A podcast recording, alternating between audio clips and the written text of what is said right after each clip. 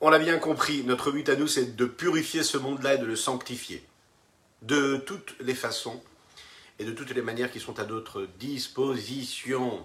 En étudiant la Torah, à travers ce que nous prononçons avec notre bouche, à travers ce que nous faisons avec nos mains. Et bien sûr, à travers ce que nous allons manger ou boire.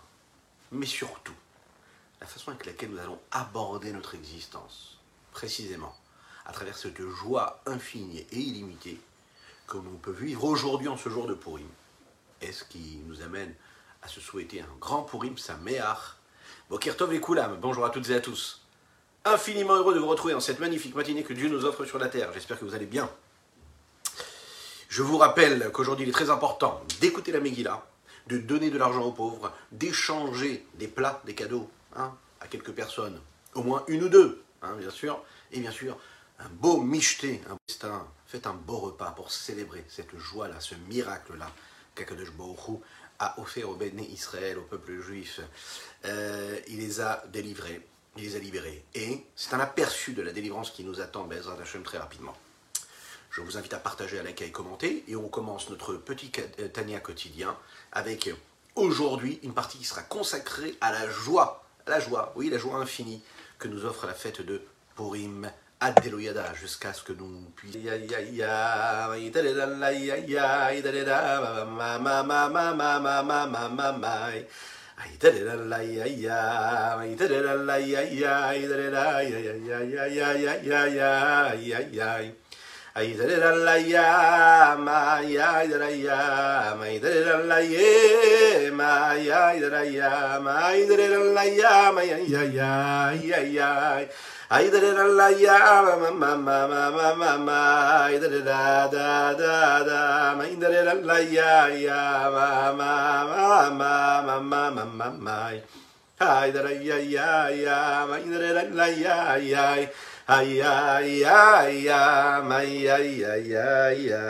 Aïe. Zot ve'od acheret. Quand on accomplit les mitzvot, il y a quelque chose, il y a une valeur ajoutée, il y a quelque chose de plus. Si on le fait comme il faut, en sanctifiant ce que nous faisons, en l'élevant, dans tout ce que nous faisons. Les Kadesh et Amazon. Ici, on va nous dire qu'il faut sanctifier la nourriture. D'abord, on ne s'est même pas dit le Chaim. Donc, je vous dis, quand les Chaim, c'est la meilleure façon d'élever. Les Chaim, les Chaim. Nous étudions pour la réfoua chez totale et complète de Avraham, Nissim, Ben Sultana. Hachem lui envoie une réfoua chez totale et complète, miraculeuse, comme le miracle de Purim. Vena fort ou. Oui, même si les choses ne peuvent pas être expliquées, eh bien, Akadosh Baruch fait des miracles. Et donc, c'est possible. Oui, c'est possible. C'est possible d'y croire. La guérison totale et complète d'un coup d'un seul, comme ça. Oui, c'est possible. C'est l'histoire de Rabbi Yitzhak de Berditchev, qui est considéré comme l'avocat du peuple juif, qui trouvait toujours des circonstances atténuantes au comportement parfois négatif d'un juif. Le Admorazaken, le Rabbi Zalman, l'auteur du Tanya, qui ont eu la, le mérite de, de marier leurs petits-enfants l'un avec l'autre. Et lors de ce mariage, qui était un événement extraordinairement beau, euh, ces deux tzadikim-là devaient à un moment passer, traverser une pièce. Et pour traverser cette pièce-là, ils devaient passer par une porte. Et quand ils sont arrivés à la porte, chacun, bien sûr, a voulu honorer hein, l'autre à passer devant lui. Rabbi Levi qui lui, on le sait, faisait beaucoup de miracles, euh, lui a dit, mais il n'y a pas de problème, il n'y a pas cette place, par, par, cette ouverture, par cette porte-là, on n'a qu'à passer à travers, à travers le mur. Rabbi Levi de Berdichev faisait des miracles. À sa grande surprise, le rabbi Zalman de Liadi a refusé. Il lui a dit non. Il lui a dit non, on ne va pas faire de miracle. Quand c'est arrivé à un moment, à un autre moment, pendant cette, ce grand mariage-là, où il fallait encore une fois être confronté à cela, à passer dans un endroit, là, cette fois-ci, euh, le rabbi Zalman de Liadi, lui, il a dit, regardez ce qu'on va faire à travers le miracle. On ne va pas briser le mur, mais ce qu'on va faire, c'est qu'on va élargir l'ouverture de la porte afin que l'on puisse tous passer. On a essayé de comprendre quelle est la différence entre Rabbi Levi et Rabbi Shneur. Quelle est cette vision-là? Pourquoi est-ce que, si des gens ont fait un miracle, pourquoi est-ce qu'on ne peut pas traverser le mur? Pourquoi est-ce qu'il faut ouvrir cette porte-là? Pourquoi est-ce qu'ouvrir la porte, c'est un miracle aussi? Mais l'élargir, pardon. L'élargir la porte. C'est un miracle aussi, mais qui est un peu moins miraculeux. Mais c'est quand même un miracle. Pourquoi est-ce qu'on ne peut pas traverser le mur comme Rabbi Levi Tzrak de l'a proposé? Eh bien, la réponse, elle est dans toute la pensée de la Chassidut Rabat, de l'approche que le Rabbi Zalman a et qu'il nous offre dans ce Tania que nous étudions, par la grâce de Dieu tous les jours. Un juif ne doit pas briser le monde. On ne doit pas briser un mur. Même à travers le miracle, on ne doit pas transformer la nature au point de la faire disparaître. Il y a les lois de la nature, mais dans les lois de la nature, je vais inscrire une forme de sanctification et d'élévation. Ça, c'est la chassidut. Ça, c'est l'enseignement de Rabbi Zalman de Yadi. Il y a une ouverture. Ok, tu vas peut-être faire un miracle, mais avec ce miracle-là, tu vas élargir l'ouverture de la porte. Je reste dans les lois de la nature, mais je les transforme. Je leur donne une autre dimension. Alors que s'il y a un mur et que je traverse le mur, c'est-à-dire que je passe au-dessus des limites du monde. Au-dessus des limites. Les chaim, les chaim.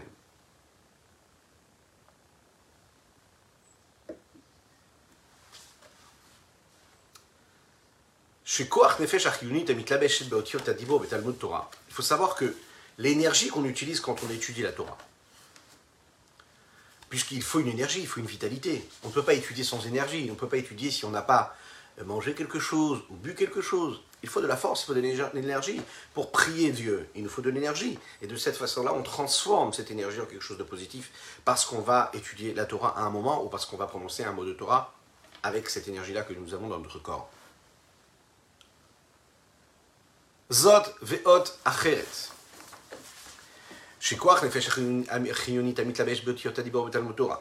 Le potentiel et la vitalité vitale hein, qu'il y a qui s'habille dans les lettres de la parole, qu'il y a dans l'étude de la Torah, ou bien de la tefila que nous sommes en train de faire, ou bien ce qui y ressemble, ou quand on utilise cette énergie pour accomplir une mitzvah, tout vient d'où? Tout vient du sang, de l'énergie, de la vitalité qui traverse le sang. Cet oxygène-là qui est considéré comme chez Miklipat Nogamamash, qui lui est considéré comme quoi?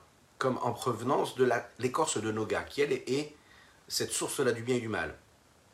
C'est une vitalité qui est neutre à la base. Et qu'est-ce que je vais en faire? Est-ce que je vais en faire quelque chose de positif quelque chose de négatif? Est-ce que je vais le mettre du côté du bon, de la sainteté, ou est-ce que je vais le mettre du côté de l'impureté? C'est à moi de décider. Le sang qui est dans notre corps, grâce à qui le corps reçoit cette vitalité, lui vient de cette noga-là, de cette écorce de noga. Ce sont tous les, les aliments, toutes les boissons que l'on a pu consommer pendant notre vie et qu'on consomme tous les jours dans notre quotidien. Et cette vitalité, on la reçoit, mais vous savez, des différents éléments à travers lesquels le monde est créé.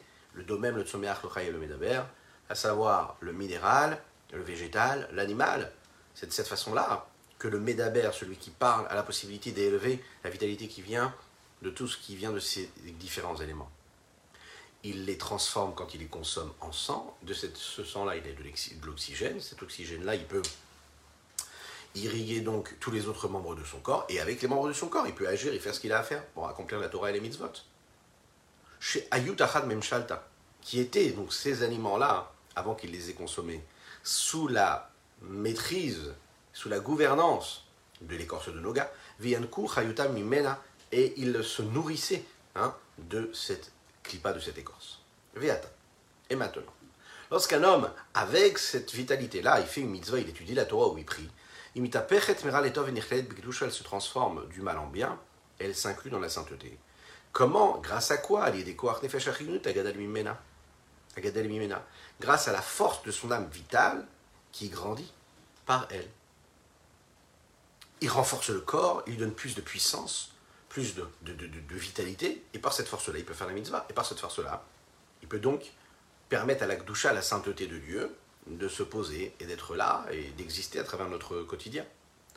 Shenit Labesh, le, la force de son corps, Beotiotelu, qui était et qui s'est abreuvé de l'écorce de Noga, qui a pris cette énergie et qui a été mise dans ces lettres-là qu'il est en train de prononcer, que ce soit de la tfila ou que ce soit de la Torah, Basiazou bien en train de faire cette mitzvah-là.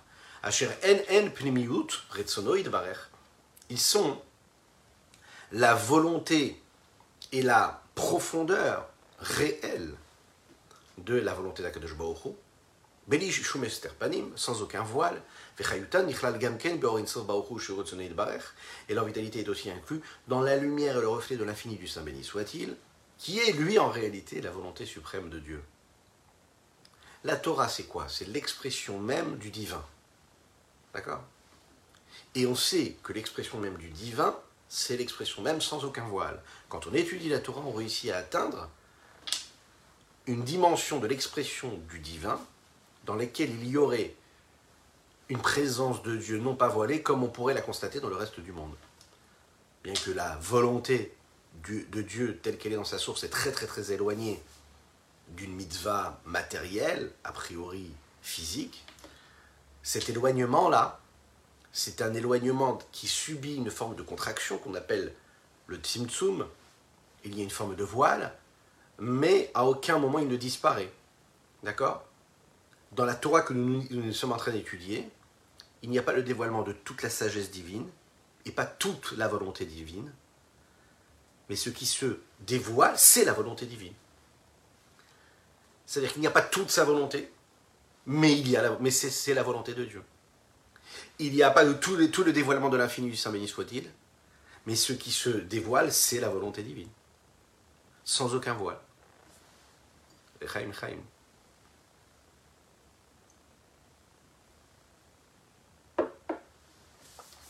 faut qu'il y ait d'un côté le Tzimtzum, qui est une forme de contraction, parce que sinon on ne pourrait pas supporter cette vitalité-là qu'il y a de Dieu dedans. En même temps, il n'y a pas de voile réel. C'est-à-dire que c'est vraiment du 100% en réalité, quand on étudie la Torah, quand on dit la Tefila. Et dans la vitalité, ou Vichayutan, dans la vitalité qu'il y a, dans l'énergie qu'il y a dans les lettres de la Torah et de la Tefila, ou bien de l'action, de la mitzvah, va s'inclure et s'élever aussi le potentiel et l'énergie globale qu'il y a dans l'âme vitale. Si l'on peut dire, d'une certaine façon, on pourrait dire qu'en réalité, l'élévation de ce monde-là, ici matériel, et cette transformation qui, s'opère quand on l'utilise à bon escient, en sainteté, grâce à l'accomplissement de la mitzvah, elle est double. D'un côté, j'élève l'objet que je suis en train d'utiliser, qui me permet, et qui est l'intermédiaire, le moyen d'accomplissement de cette mitzvah, mais aussi la personne qui fait. Quand tu fais une mitzvah, tu élèves l'objet que tu as utilisé, tu élèves l'aliment que tu viens d'utiliser, mais tu t'élèves toi aussi. Parce qu'à ce moment-là, tu es en train de sanctifier. Donc tu t'élèves non pas seulement toi en tant qu'être global, mais aussi, précisément, tu élèves ton corps, puisque c'est ton corps physique, matériel qui agit. Tu élèves aussi ton âme vitale qui est en train de faire cette mitzvah-là. Lorsqu'un homme fait une mitzvah, il est en train de faire en sorte que le concentré de tout ce qu'il est en train de vivre, de tout le profit qu'il peut avoir pendant ce temps précis dans ce monde-là, que ce soit en mangeant, parce qu'il a un certain profit, il profite, il a une forme de plaisir quand il va consommer tel ou tel aliment, quand il va boire tel ou tel aliment, quand il vit avec son corps, quand il a une utilisation de son corps qui va lui apporter du plaisir. Ok? Et eh bien à ce moment-là, il est en train de se transformer, de devenir un réceptacle pour la sainteté qui est phénoménal. Et il est en train de sanctifier, il passe à, une autre, à un autre niveau complètement. Quand par exemple un homme va donner de la tzedaka, il est en train d'élever de sanctifier non pas seulement les petites pièces qu'il est en train d'élever, en train de donner, pas seulement la vitalité qu'il y a dans ces pièces, mais, pièces, mais aussi la vitalité qu'il y a dans le geste même, qui est le partage, le don, le fait de faire, le fait de bouger, le fait de donner. Il est en train d'élever tout cela. Il inclut aussi la vitalité de cet homme-là, et ainsi que de tous les autres hommes et tous les autres objets qui ont été associés au processus de cette pièce-là qui a atterri dans sa poche. Ça veut dire qu'à chaque fois que tu t'es levé le matin, que tu as été travailler, et qu'il y a eu toute une chaîne qui t'a permis de gagner un moment de ta vie, et qu'au moment où toi tu vas prendre cette pièce-là, tu vas l'amener à la tzedaka, tu vas la donner à la tzedaka, et donc tu vas l'élever, tu vas la sanctifier, ben sache qu'à ce moment précis, tu élèves non seulement la pièce, mais aussi ta propre personne, tout ce qu'il y a de plus matériel et grossier en toi, mais aussi tous ceux qui font partie de cette chaîne-là qui t'ont permis d'avoir cette petite pièce. Ça, c'est extraordinaire. Va et par cela, la globalité même de la source première qui était celle qui a permis à cet homme-là d'avoir cette vitalité à ce moment-là, cette énergie-là. Donc on élève aussi toutes les corses de Noga. On élève aussi cette matrice première, on pourrait l'appeler comme ça peut-être, qui elle génère l'énergie globale de ce que chacun va pouvoir avoir et dans lequel chacun puise pour avoir de l'énergie pour faire ce qu'il a à faire. Lechaim, lechaim. Chaque homme, chacune et chacun d'entre nous, lorsque l'on agit de façon particulière, privée, en fait, on a l'impression de changer un petit peu, de changer une petite chose. On se dit dans toute cette journée-là, qu'est-ce que j'ai fait? J'ai fait un acte de bonté. Allez, j'ai fait bien ma tefila, j'ai étudié un petit peu la Torah, mais le reste du temps, qu'est-ce que j'ai fait? J'ai peut-être pas fait ce qu'il fallait toujours. Oui, en effet, on n'est pas des tzadikim. Au moment où on a donné cette petite pièce, on se dit c'est juste un, un geste qui est insignifiant. Il faut bien comprendre une chose. Peut-être que j'aurais pas toujours la possibilité de transformer, d'élever toutes les petites pièces. Peut-être que j'aurais pas la possibilité parce que pour le moment, je n'ai pas les millions dans le compte en banque qui me permettront d'aider toute l'humanité tout entière, le milliard. Mais le petit geste que je suis en train d'accomplir, ce petit geste à ce moment-là, et rien que pour cela, je dois me lever et danser sur la table pour remercier Akadosh Baruch d'avoir pu faire ça. Pourquoi? Parce que ce petit geste-là, c'est pas juste un petit geste. Il est en train d'avoir une implication, une incidence et engendrer une transformation, non pas seulement dans ma petite vie à moi, mais dans le monde entier. Ça a une incidence dans le monde entier. Pourquoi? Parce que dans le monde entier qui reçoit de l'énergie de la Klipat Noga, à ce moment-là, cette vitalité-là, elle est concernée. Même si moi j'ai utilisé un petit peu de cette vitalité globale mais j'ai impliqué tout ce qui s'est passé juste avant. J'ai élevé tout le reste. Je vais peut-être pas pouvoir transformer tous les parchemins qu'il y a sur Terre, parce que je vais utiliser juste un parchemin pour ma mezouza que je pose à la porte de ma maison, euh, ou en mettant les téfilines. Mais, en tout cas, chaque fois qu'il y aura la notion même d'un parchemin sur Terre, eh ben, il aura été élevé et influencé par ce petit parchemin que je, moi, j'ai consacré, que j'ai sanctifié. Pourquoi? Parce que tout est lié. Il n'y a rien qui soit indépendant. Chaque élément du monde eh, permet d'élever sa base quelque part. Lorsque j'élève une force et une vitalité, une oxygène, ou bien un potentiel que j'ai, qui vient en moi et qui est en moi grâce à ma main vitale, et que je réussis de cette façon-là à le sanctifier, à l'élever, eh ben, j'élève globalement toute l'histoire même de la vitalité qu'il peut y avoir dans chacune et chacun d'entre nous. Ça, ça doit nous amener à une joie phénoménale, phénoménale. Il y a un jour, vous savez, un juif qui s'est retrouvé euh, euh, en Yechidout c'est-à-dire en notre vie privée avec le rabbi de Lubavitch, Lechaim, Lechaim.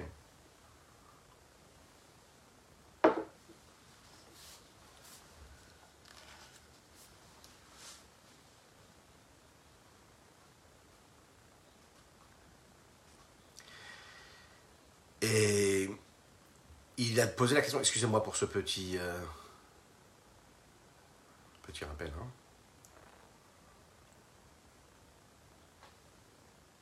Il a demandé au rabbi, il a dit, regardez, vous, vous êtes là aux États-Unis, et puis votre travail à quoi, à, vous, c'est quoi? C'est ben, de sanctifier le monde, bien sûr, de rapprocher les bénis Israël, le peuple juif, euh, de leur Père, de Dieu, de faire de ce monde-là un monde meilleur, un monde de lumière, un monde de paix, de sérénité, de tranquillité. Mais comment vous allez réussir à toucher là où vous êtes des millions de juifs qui se trouvent dans le monde entier? Mais Hachem, qui en a encore plus. Euh,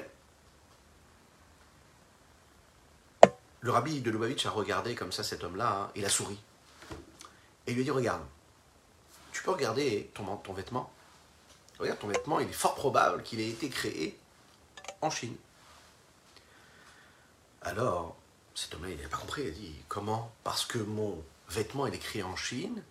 Alors, pour cela, vous, aux États-Unis, quand vous diffusez la Torah, vous allez pouvoir toucher les millions de juifs qui se trouvent dans le monde.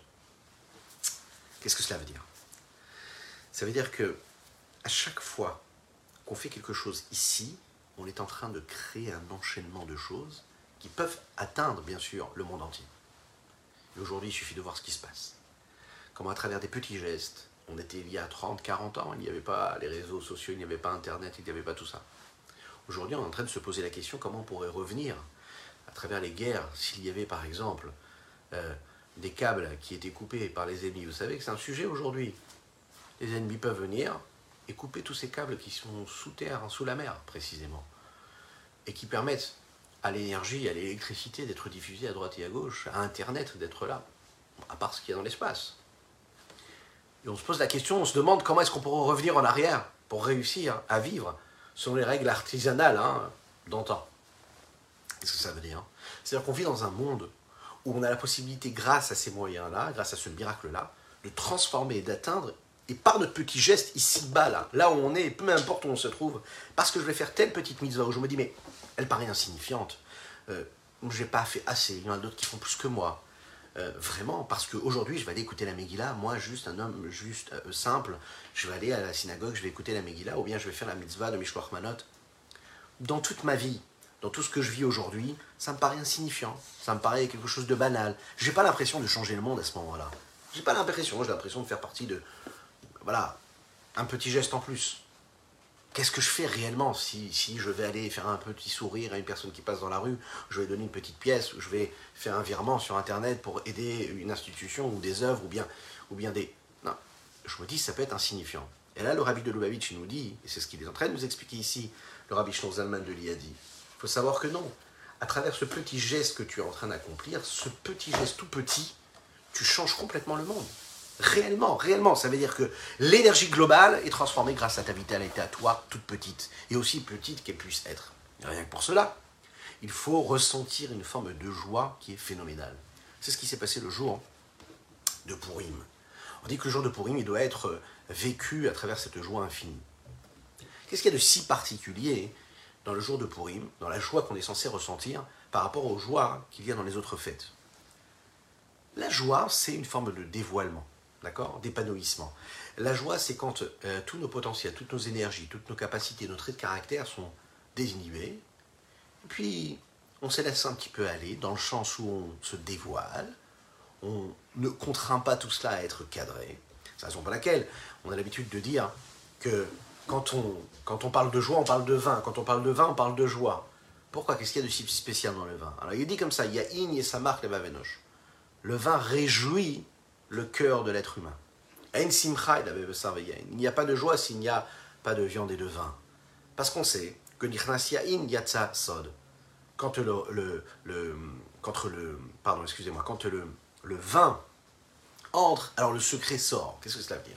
En fait, le vin aide l'homme à faire partir, à faire tomber tous les écrans, tout ce qui le bloque, à dévoiler des pans de sa personnalité, de ce qu'il est, c'est la raison pour laquelle ça amène de la joie. Pourquoi? Parce que je ne me bloque pas, je me laisse complètement euh, euh, vivre sans aucune contrainte. D'accord? C'est mon intériorité qui s'exprime. On peut le voir dans la vie de tous les jours. Lorsqu'un homme est joyeux, eh bien, très rapidement, il est beaucoup plus ouvert envers les autres. Il est beaucoup plus généreux envers l'autre. Il, se trouve dans un mouvement de dévoilement. Comme un homme, par exemple, qui est en train de se réjouir parce que son fils est en train de fêter sa bar mitzvah ou son mariage eh bien, la seule chose qu'il fait, c'est qu'il sourit. Il sourit, il accueille tout le monde, même des gens qu'il va ne pas vraiment apprécier dans la vie de tous les jours. Mais ce jour-là, il met tout de côté. Hein, on peut être quelqu'un de très froid, euh, d'assez, d'assez comme ça, euh, voilà, pas très très très très joyeux, mais dans un moment de joie comme ça, ou quand il y a une réelle vraie raison, à ce moment-là, on est heureux avec tout le monde, on est joyeux avec tout le monde, et c'est normal. Et même, on va, en tout cas, investir, on va faire des efforts, afin que chaque personne qui soit là et qui s'associe à notre joie puisse se sentir comme il faut. Pourquoi? Parce que dans la joie, il y a un mouvement de dévoilement. Et la seule chose que l'on veut quand on fait une simcha, quand on a une joie, c'est de la partager, c'est que tout le monde profite de cette joie-là. Il y a une autre chose, un autre élément qui est important à savoir, c'est que le cerveau de l'homme aussi est beaucoup plus limpide, beaucoup plus fluide. Euh, il est plus frais, plus ouvert, moins fermé, moins bloqué, plus oxygéné. D'ailleurs, même les mouvements du corps sont beaucoup plus amples et ils sont beaucoup plus zélés. Il a plus de volonté. Il est ce qu'on appelle, il a des bonnes vibes, hein, des bonnes vibrations. Il a une bonne énergie. Ça, c'est la joie. On va pas parler de la tristesse, mais la tristesse, c'est complètement l'inverse. Ah, la tristesse, c'est ce qui crée en réalité. On, est contracté sur soi-même, on est concentré sur soi-même, on se bloque, on se ferme. Et malheureusement, il y a cette forme de lourdeur qui se pose sur la personne qui elle est triste, et son potentiel d'action est beaucoup moins développé, et il limite même euh, ses gestes, il n'a pas envie de faire quoi que ce soit, hein, il est inactif, parce qu'un homme est joyeux, lui il est beaucoup plus ouvert. Donc c'est la raison pour laquelle c'est beaucoup plus facile de demander à une personne qui est joyeuse de faire quelque chose pour quelqu'un d'autre, par exemple, parce qu'elle est dans une, cette situation, dans cette forme de situation où elle est bien, elle est sereine. Et comme elle est dans cette situation-là, eh bien, elle a la possibilité de faire beaucoup plus facilement. On va voir qu'il y a en réalité, la Chassidou nous explique trois niveaux de simcha, de joie dans l'akdusha, dans la sainteté. On parle bien sûr ici d'une joie qui est saine, qui est sainte et qui est pure. Puisque la simcha, puisque la joie nous permet de dévoiler notre intériorité, on peut comprendre que le sujet même de la simcha, c'est quoi? C'est de dévoiler le lien intérieur que nous avons avec Dieu.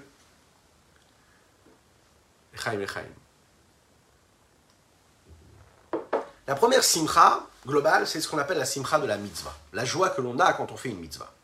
Mitzvah, ça veut dire, ça vient du langage tsavta vechibo, s'attacher. Mitzvah, tsavta, je m'attache. J'ai accompli la volonté de Dieu, et eh bien je m'attache à Dieu.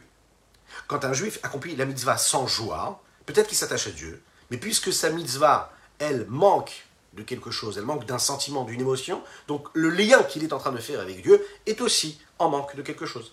Lorsqu'un homme accomplit la mitzvah avec la simcha, et qu'il accomplit avec la mitzvah, la simcha, avec, il accomplit la mitzvah avec la simcha, avec la joie. Pourquoi? Parce qu'il sait qu'il est en train de s'attacher à Kadosh à Dieu, parce qu'il a, il accomplit la volonté de Dieu cette simcha, cette joie-là, elle dévoile l'attachement qu'il a à Dieu et elle permet à la profondeur de son âme, de son être, de se dévoiler, de s'épanouir beaucoup plus.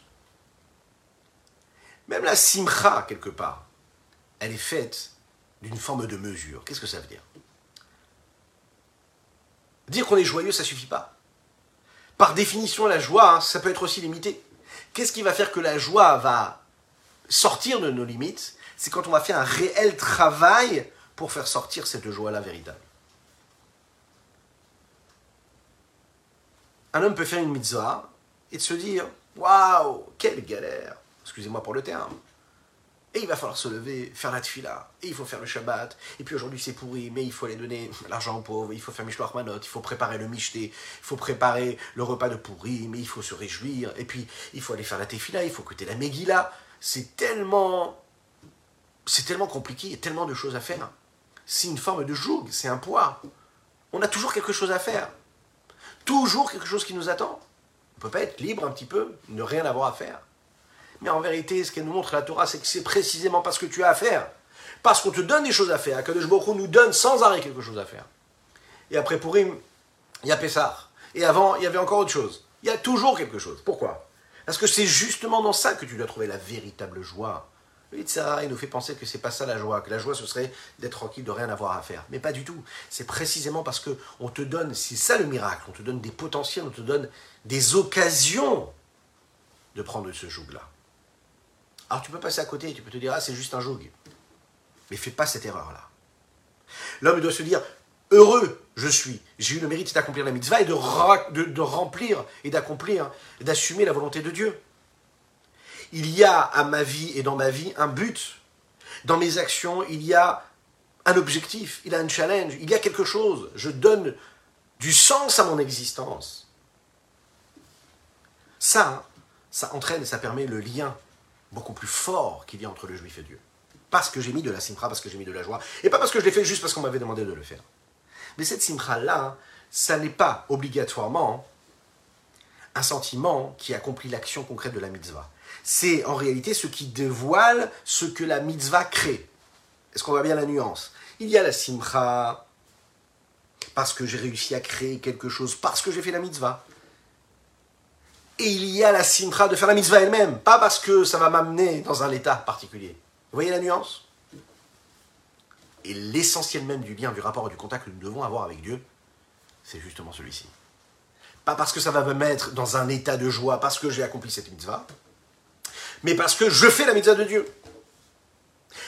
Peut-être que si je fais le michté à la fin du michté, quand j'ai fait les chaim, la conséquence c'est que je vais être beaucoup plus serein, beaucoup plus tranquille, plus, un, peu plus, euh, un peu plus serein. Ok.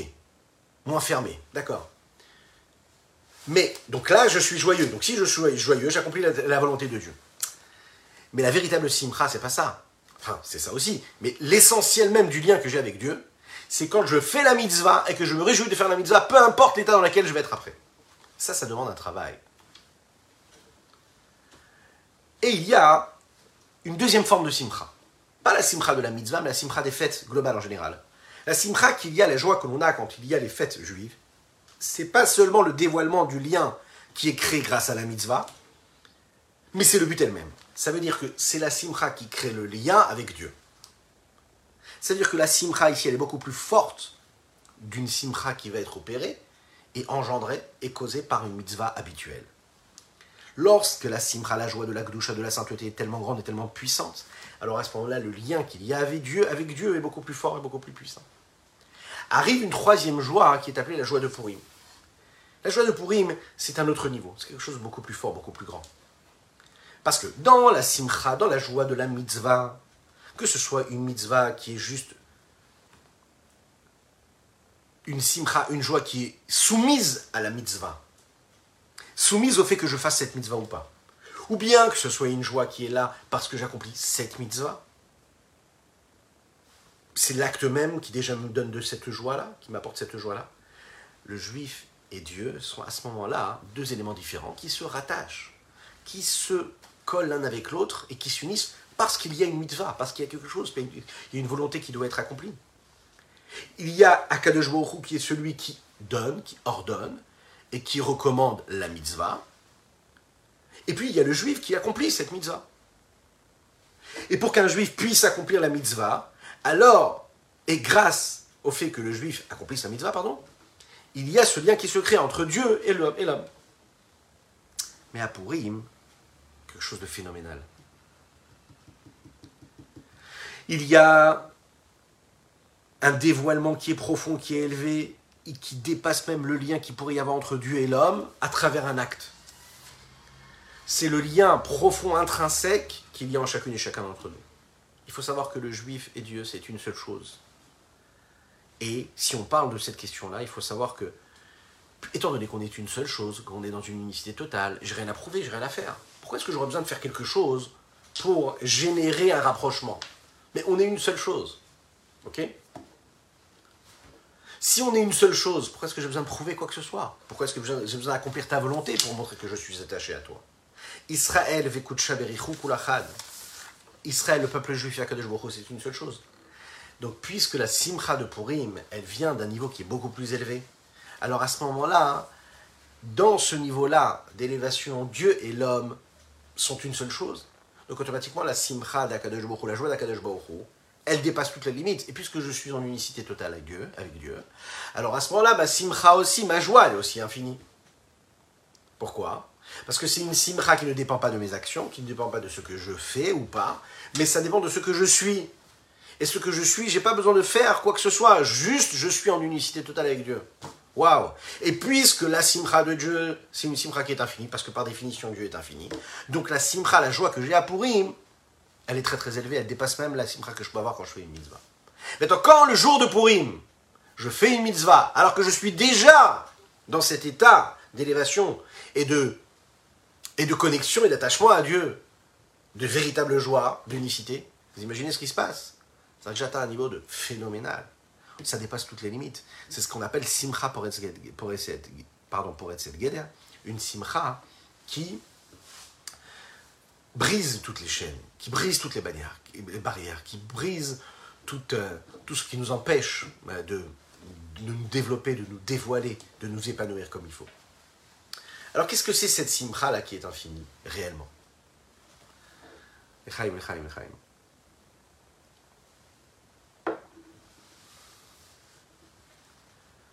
Une belle histoire que j'ai entendue du Rav Jacobson. Une belle métaphore que l'on prend. C'est l'histoire d'un homme qui a du mal à se marier. Et donc il décide d'aller voir un marieur, un chatran, pour faire un chidour, pour faire une rencontre. Il va lui organiser une rencontre. Il va le voir, il dit voilà, je cherche un homme marié. Il il n'y a pas de problème, on va trouver à te marier. Il lui trouve une gentille fille, qui accepte de le rencontrer, et puis elle aussi cherche à se marier.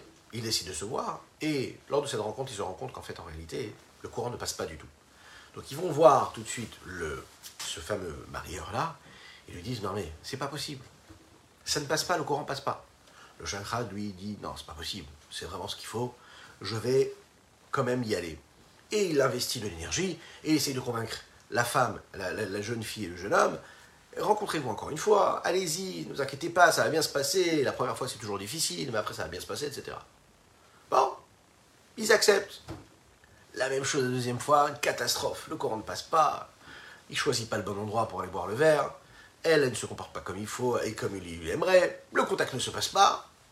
Il finit, il dit non, laisse tomber, c'est fini. Moi, je veux plus la rencontrer, c'est fini.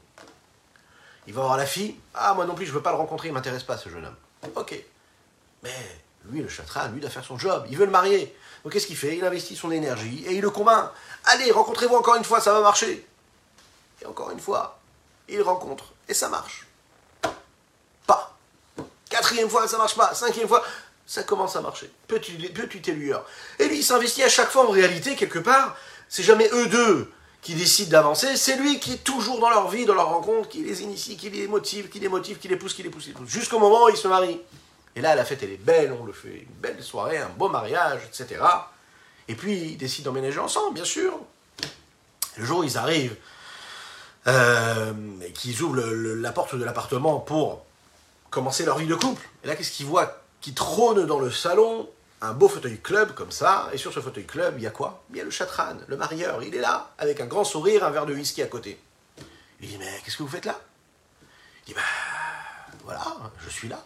Il dit, mais attendez, nous on a fini le mariage, on a payé tout, on a tout payé, on a payé le traiteur, on a payé les musiciens, on a payé, on a payé la, salle, on, vous a même payé à vous. Qu'est-ce que vous faites ici chez nous? On peut commencer notre vie maintenant, ça y est. Il a dit, mais vous rigolez ou quoi?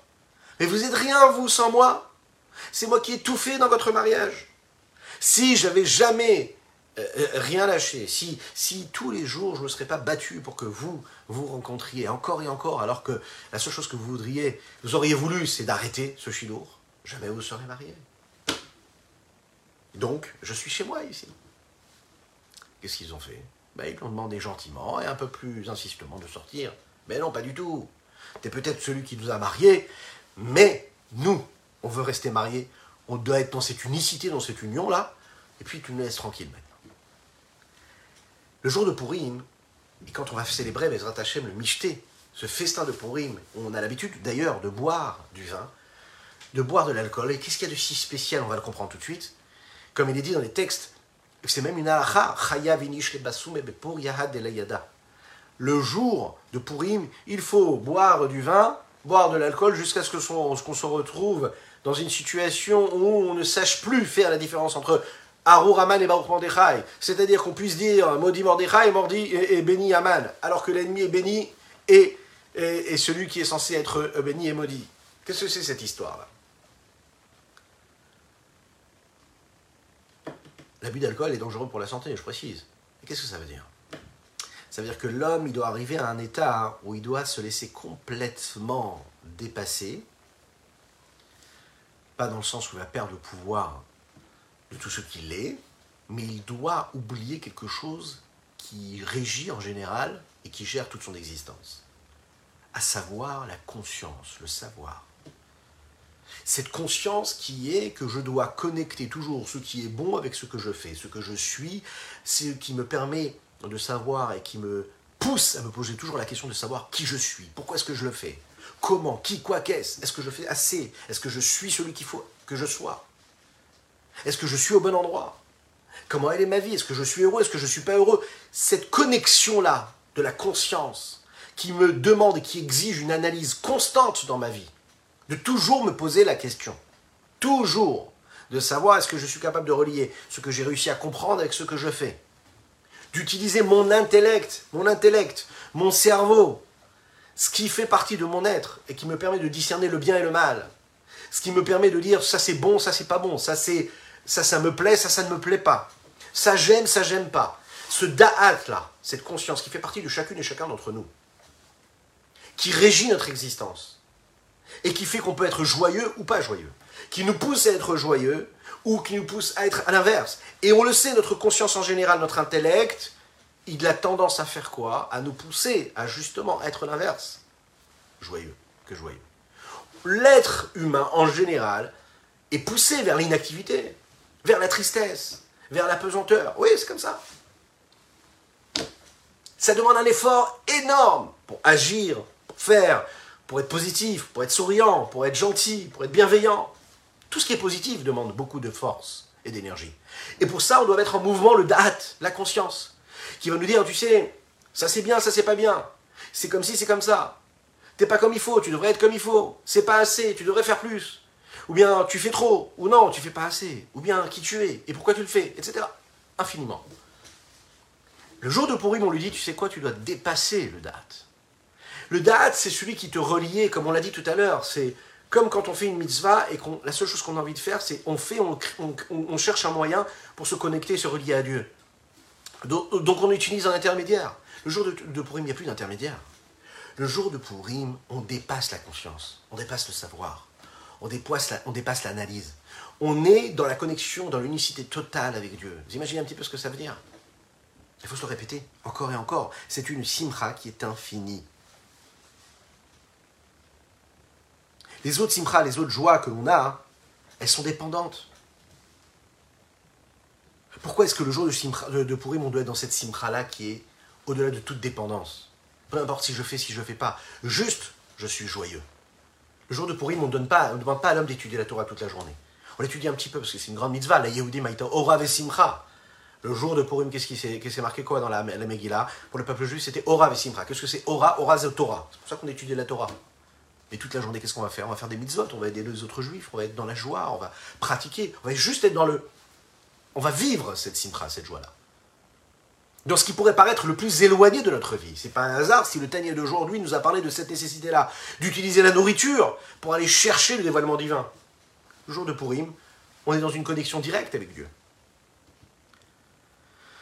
Il y en a qui pensent que la simcha, la joie, des fêtes en général, c'est une joie qui est matérielle et qui découle et qui provient par exemple de la consommation, par exemple, d'un aliment ou parce qu'on va boire un bon vin. Alors il y en a qui pensent que en réalité la joie c'est quoi? C'est une joie qui est spirituelle. Et c'est parce que je vais étudier beaucoup la Torah alors que j'aurai une belle joie. La vérité c'est quoi? C'est que la joie qu'on a pendant les fêtes c'est une joie pas qui est dépendante de ce que nous faisons, nous l'avons dit, mais c'est une joie divine. Et si c'est une joie divine, c'est une joie qui dépasse le fait que ce soit matériel ou spirituel. Qu'est-ce qui définit matériel ou spirituel? C'est les limites de l'homme. Parce que nous, nous sommes limités des êtres faits de chair et de sang et matérialistes, parce qu'on vit dans un monde grossier qui est fait de matière. Alors, on fait dépendre toutes nos appréciations, toute notre conscience et notre vision des choses et notre vécu de ces limites-là, matérielles et physiques, dans lesquelles nous vivons. À chaque fois que nous dépassons ces limites, nous rentrons dans un autre monde qui est le monde de la spiritualité. Mais quand on parle de la joie de Dieu et non pas la joie de l'homme, en effet, on est plus limité. On parle d'une joie qui est divine. Et si c'est une joie qui est divine, c'est une joie qui dépasse les limites du, du matériel et les limites du spirituel. Cela transcende complètement toute notre vision des choses. Par exemple, le plaisir et le repos que l'on doit éprouver le jour de Shabbat. C'est un plaisir que l'on ressent, mais c'est un plaisir qui est divin, qui dépasse les limites du temps et de l'espace. Vayar et lui, Dieu prend plaisir de ce qu'il a créé, et comme il nous aime, il nous associe à son plaisir et à sa joie, il nous permet de nous réjouir avec lui. Mais qu'est-ce qu'on a fait nous? Le jour de Shabbat, on se repose. Et on a fait quoi? Qu'est-ce qu'on a fait? C'est Dieu qui a créé le monde, c'est pas nous qui l'avons créé. Par contre, Dieu nous a donné le mérite de s'associer à sa création. Et comme il nous donne le mérite de s'associer à sa création à travers la Torah des mitzvot, il nous donne la possibilité même de profiter de ce jour de repos du, jour du Shabbat. Mais c'est la joie de qui en réalité? C'est la joie de Dieu. Donc c'est une joie qui est infinie, qui est limitée, qui est au-delà de l'espace et du temps. Et il nous associe à cette joie-là. Donc cette joie-là, c'est pas une joie qui est limitée par rapport à ce que nous, nous ressentons. C'est pour ça qu'elle n'est pas explicable, la joie, par exemple, qu'on a le jour de Shabbat. Ah, là, ils vont dire, ah non, c'est parce que j'arrête de travailler, je me repose. Mais c'est faux. Si tu passes ta journée à dormir le jour de Shabbat, t'es passé complètement à côté du plaisir de Shabbat. Le plaisir de Shabbat, c'est quelque chose qui n'est pas palpable, qui n'est pas saisissable. C'est quelque chose qui, qui nous dépasse. C'est spirituel plus que spirituel. Ça dépasse même la notion de spiritualité, c'est du divin, c'est une joie divine. Donc on comprend qu'en réalité, la joie, on ne la crée pas nous-mêmes en faisant un bon repas, par exemple. Ou par exemple, parce qu'on va étudier un texte de Torah. Mais c'est juste qu'on est pris dans la joie de Dieu. C'est la raison pour laquelle, pour les trois fêtes, que ce soit Sukkot, que ce soit Pessah, que ce soit Shavuot, lorsque Dieu est joyeux, par une joie en réalité qui, dans une certaine forme limitée, on l'a vu juste avant dans l'introduction, parce qu'elle est en réalité limitée, parce que c'est une joie qui dépend de ce que nous appelons le Seder Ishtalshelut, le système de l'ordre de l'enchaînement des différents mondes. Donc si l'homme, lui, désire et souhaite sortir de ses limites et de se réjouir et dépasser les limites de cette joie-là, puisque le rajout de joie ne vient pas de Dieu, mais il vient et il dépend de la responsabilité de l'homme, c'est la raison pour laquelle c'est une simcha qui va être limitée, parce que ça dépend de lui. Le jour de Purim, Akadosh Baruch lui, Dieu est en train de vivre une joie qui est infinie, qui est illimitée, qui dépasse même les limites de l'ordre de différents mondes, de ce que nous appelons le Seder Ishtal Shelut. Et nous, on s'associe le jour de Purim à cette joie-là que Dieu est en train d'éprouver. Donc on est sûr, c'est la Chassidoute qui nous dit ça, on est sûr qu'il n'y aura rien, rien, de négatif. C'est la raison pour laquelle même une personne qui va boire un petit peu plus que d'habitude, une personne qui va faire un petit peu plus, on se dit mais normalement c'est pas bien de boire trop par exemple. Mais quand tu le fais de cette façon-là, et que ça va t'amener dans un état où tu vas être véritablement joyeux, il ne pourra jamais y avoir quelque chose de négatif qui soit l'inverse de la montée de Dieu. Le rabbi de Lubavitch précise dans cette sikha-là de Purim, et il explique comme ça, il dit Non seulement il ne faut pas avoir cette crainte-là des conséquences négatives qu'il pourrait y avoir, mais il faut savoir que si le juif ne se réjouit pas au-delà de toutes les limites et qu'il ne s'associe pas à la simcha de Dieu, eh bien, écoutez bien ça, il est en train de bloquer quelque part une influence ou une joie que Dieu a envie de lui donner. Parce que la joie, ça veut dire un partage, ça veut dire un don. Imaginez qu'aujourd'hui, on est en train de dire que dans tout le calendrier juif, c'est le jour où Dieu il se réjouit véritablement au-delà des limites. Et que quand il se réjouit, il donne comme une personne que quand elle est heureuse, qu'est-ce qu'elle fait? Elle offre des cadeaux, elle donne. Elle ne regarde pas. Elle n'est pas limitée. Ben Dieu, c'est pareil. Il est au-delà des limites. Et Dieu est en train de nous donner quelque chose. Et si nous ne rentre pas, on ne s'associe pas à cette joie-là, c'est comme si on, se, on refusait de recevoir ce que Dieu veut nous donner, que Dieu nous en préserve. C'est la raison pour laquelle les Chachamim nous disent quoi? Vinish le Toi, tu es quelqu'un, tu dis, ah non, non, moi je ne bois pas d'alcool, je fais attention, je ne me mets pas dans un état, je veux, je veux garder bien la conscience, je veux savoir, je veux être conscient de ce que je fais, de ce que je dis, de ce que je suis. Euh, voilà, je rester propre. Tu passes complètement à côté. Non, tu veux vraiment recevoir la bracha de Dieu, ben, il faut que tu passes de l'autre côté. Il ne faut pas que tu sois comme ça. Il faut que tu te libères complètement. Moins ta joie est grande, moins tu, ta, joie elle est vraie. Et moins ta joie est vraie, moins tu peux recevoir. Inversement, plus ta joie elle est grande, plus tu t'associes à la joie de Dieu, et eh bien, plus tu recevras. Et bien qu'on sait très bien que d'un autre côté, on l'a dit tout à l'heure, que c'est une joie qui dépasse le matériel et le spirituel, mais c'est bizarre de le dire une chose pareille, parce que quand on parle du, divin, on parle du spirituel, et quand tu parles de la joie divine, on parle bien sûr d'une joie spirituelle. Alors qu'est-ce que ça veut dire ici? C'est la raison pour laquelle les Chachamim nous disent que cette joie-là, tu dois la matérialiser. Qu'est-ce que tu vas faire? Eh bien, tu vas mettre un, chapeau de clown, par exemple, ou bien tu vas te mettre à danser, tu vas te mettre à chanter, tu vas te mettre à boire du vin, tu vas consommer un bon repas, un bon festin qui est physique. Tu dois matérialiser ça par quoi? Par quelque chose de physique. Pas juste comme ça, te dire, allez, je vais chanter, je vais danser. Non, tu vas faire un bon repas, tu vas inviter les gens qui ont besoin d'être à ce repas-là. Rachid explique, ça veut dire quoi? C'est-à-dire que tu dois vraiment perdre la conscience quand tu vas boire un petit peu trop de vin. Parce que tu ne seras plus capable de maîtriser ta conscience. Donc tu vas passer de l'autre côté dans la conscience. Et c'est quoi la conscience? C'est l'infini. Et l'infini, c'est quoi? C'est l'infini de Dieu. Et donc tu t'associes à l'infini. Et donc tu peux recevoir la bénédiction qui, elle, est infinie.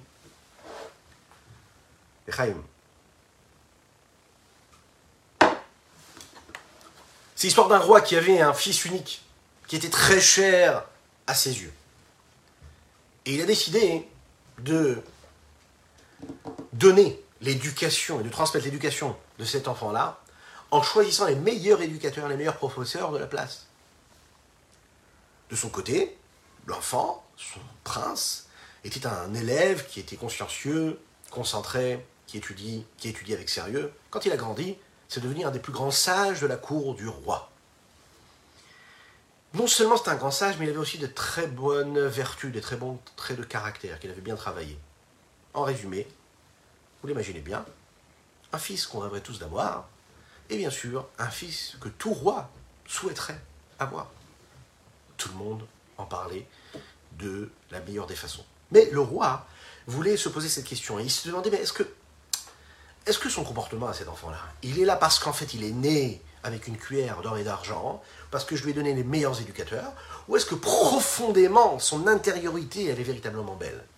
Est-ce que son comportement permet de, transparaître euh, euh, euh, une profondeur réelle, ou est-ce que c'est un jeu? Est-ce que c'est pas vraiment lui? Il a appelé son fils. Il a décidé de le tester. Et il lui a raconté comme ça, il lui a dit, il faut que tu saches que parmi mon royaume, il y a un petit une petite euh, bourgade dans laquelle là-bas il y a des gens qui habitent là-bas, qui sont des gens qui sont très très simples, qui sont assez grossiers, assez matériels. Et à chaque fois qu'on a essayé de faire quelque chose là-bas, de leur expliquer le principe même de la royauté et le fait qu'ils soient eux-mêmes soumis à ce roi-là, ils ont eu du mal à comprendre et à saisir ce que ça voulait dire. C'est des gens qui sont assez, assez bas. Toi, mon fils, tu es le plus sage de tous les hommes. Le roi lui a dit, je vais t'envoyer là-bas afin que tu puisses rapprocher ces personnes-là et les influencer à accepter le joug de ma royauté. Ils n'arrivent pas à comprendre la nécessité, l'impact et la responsabilité que, cela, que, c'est. Toi qui es un sage, tu vas aller là-bas, puis tu vas leur expliquer les choses comme il faut. On imagine bien le fils de ce roi qui vivait dans l'opulence matérielle et spirituelle. Il s'est dit, il était en pleurs, en larmes presque. Et avec toutes ces larmes-là, il s'est dit, bon, il faut que je me sépare de mon père et je vais aller faire ce voyage. Et il a donc cette mission qui est difficile, qui est longue. Il arrive dans cet endroit-là, et il a la décision. La décision, c'est d'accomplir la volonté de son père et de, de soumettre et de convaincre les hommes de cette petite bourgade d'accepter le roi. Mais vous l'imaginez un petit peu, la profondeur de sa déception, quand il a bien sûr compris qu'il ne pourrait jamais rien faire. Les oreilles étaient bouchées, les yeux ne voyaient pas. Tous ces efforts pour leur expliquer qui était le roi, qu'est-ce que c'est un roi, qu'est-ce que c'est un royaume, qu'est-ce que c'est les princes, qu'est-ce que c'est les ministres, qu'est-ce que c'est le pouvoir, eh bien, n'ont servi à rien. Pourquoi? Parce qu'ils étaient tellement endormis par cette matérialité, cette grossièreté, qu'ils n'arrivaient pas à comprendre la subtilité, le raffinement de, de, ce que pouvait être un roi et son royaume. Alors, le fils du roi, il s'est dit, regardez, comme souvent, la meilleure façon, il s'est dit, ce que je vais faire, c'est que je vais essayer de, de lieu de vivre ça de manière verticale, je vais aller à l'horizontale. Je vais me mettre à leur niveau je vais apprendre à vivre comme eux, je vais m'habiller comme eux, je vais parler comme eux, je vais me comporter comme eux. Et petit à petit, je vais les élever, je vais, essayer, je vais essayer de les convaincre et leur apprendre un petit peu qu'est-ce qui est bon, qu'est-ce qui est la bonne route, le bon chemin. Et il a commencé à parler comme eux, à les écouter. Il a commencé à essayer de parler à leur niveau, même si c'était des niveaux que lui, il avait du mal à imaginer.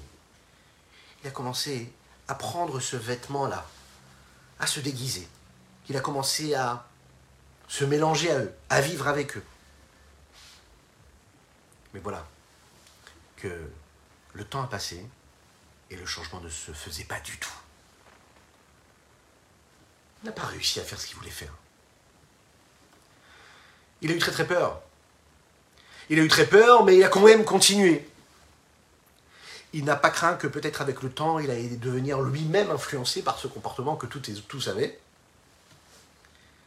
Et son comportement à lui a commencé à changer. Il est devenu de plus en plus grossier. Il est devenu comme eux. Il a commencé à rire comme eux. Il a commencé à prendre du plaisir comme eux, prenait du plaisir de plaisir futile. D'un autre côté, il a oublié même aussi qu'il était le fils du roi. Il a oublié que la raison pour laquelle il était venu ici, c'était justement pour les élever et ne pas devenir comme eux. Les années sont passées, et un jour, un homme étranger vient dans ce village-là. Et il cherche, il cherche, il cherche le fils du roi. Il dit, je suis à la recherche du fils du roi. Quand ils l'ont trouvé, il lui a transmis une lettre qui était signée par le sceau du roi. Et voilà cet enfant-là qui lit ce texte-là et qui commence à prendre conscience, qui se souvient qu'à c'est le fils du roi, qu'il avait une mission, l'importance de sa mission. Une profonde tristesse et douleur est venue du plus profond de son être et elle s'est transformée dans un petit cri, par un petit cri qui a transpercé son cœur. Et il s'est dit voilà ce que j'étais, voilà ce que je suis devenu. Et qu'est-ce qu'il disait le roi dans cette lettre-là?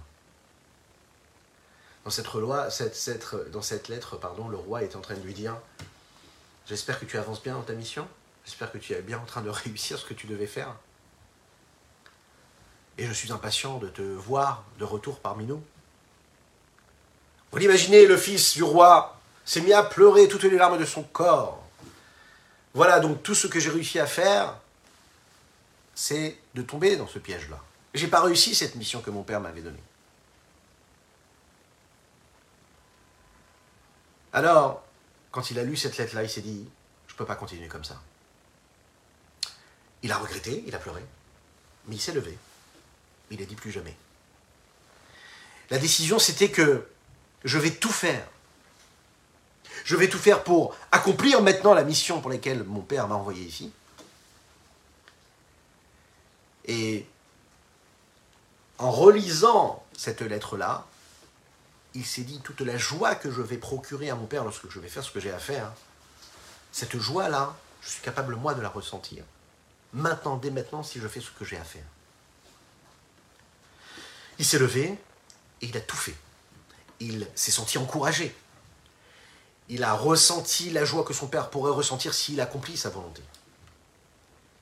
Il a commencé à danser. Il a commencé à chanter il a pris toutes les personnes qui étaient autour de lui, il les a investis à un grand festin, et les a invités à un grand, un grand festin. Il a donné à boire à chacun. Il s'est mis à se réjouir. Pourquoi à se réjouir? Parce qu'il se disait, oui, je vais retrouver mon père, le roi, je vais accomplir sa mission. Il s'est mis à chanter, il s'est mis à danser. Encore et encore, encore et encore. Toutes les personnes qui étaient autour se sont dit, mais nous aussi on va se mettre à danser, nous aussi on va se mettre à chanter. Ils se sont mis à danser tous ensemble.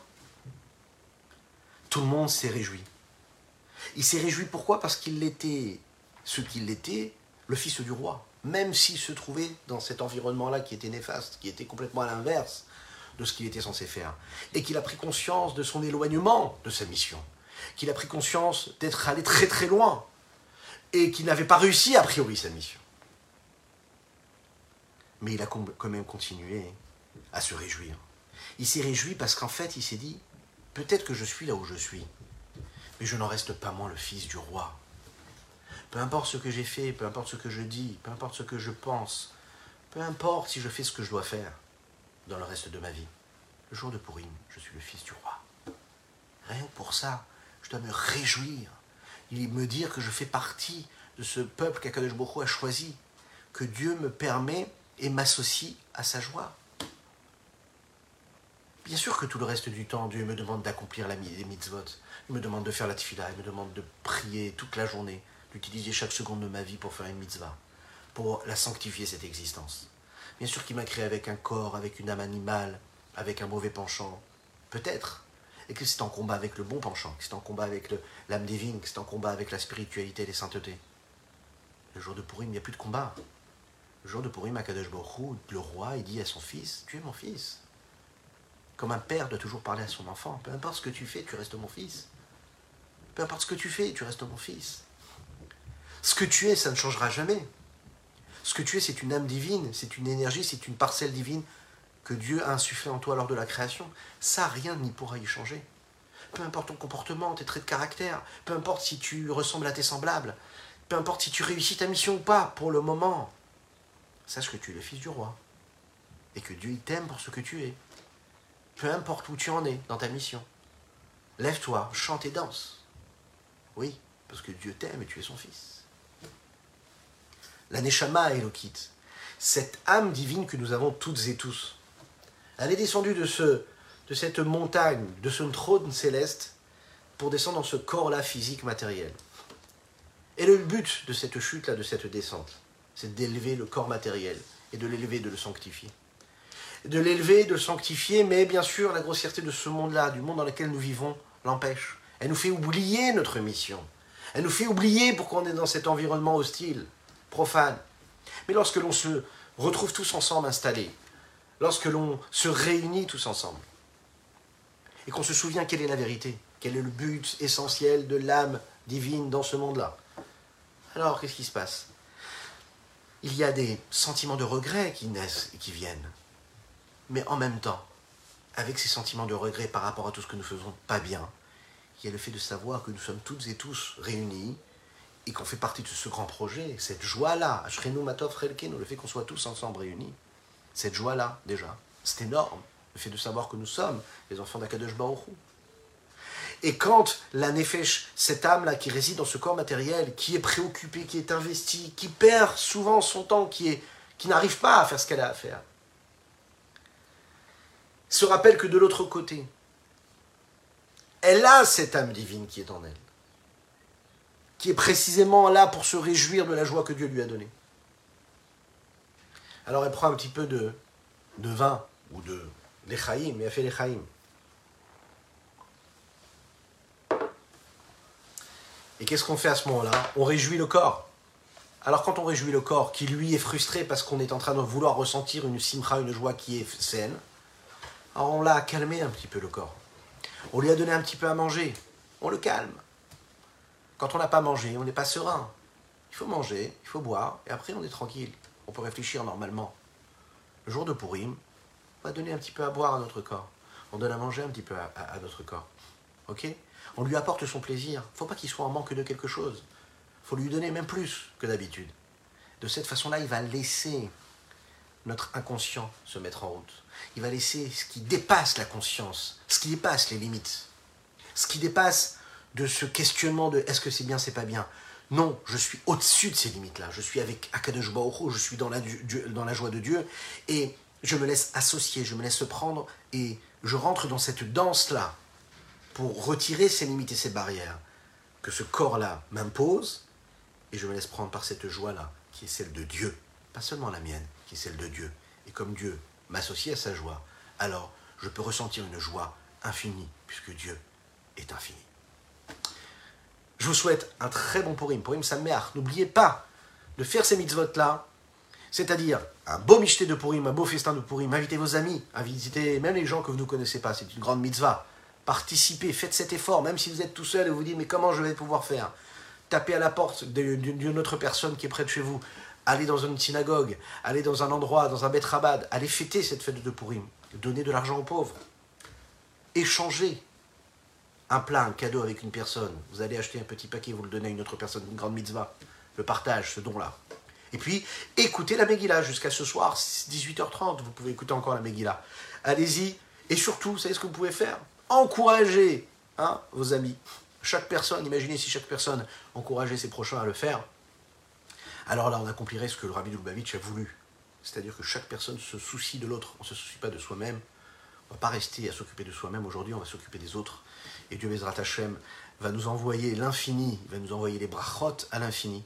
Puis comme on l'a dit juste avant, comme le Rabbi nous l'a promis ici, si un juif rentre dans l'infini, de la joie infinie de Dieu, alors Dieu aussi lui donne l'infini. À bientôt.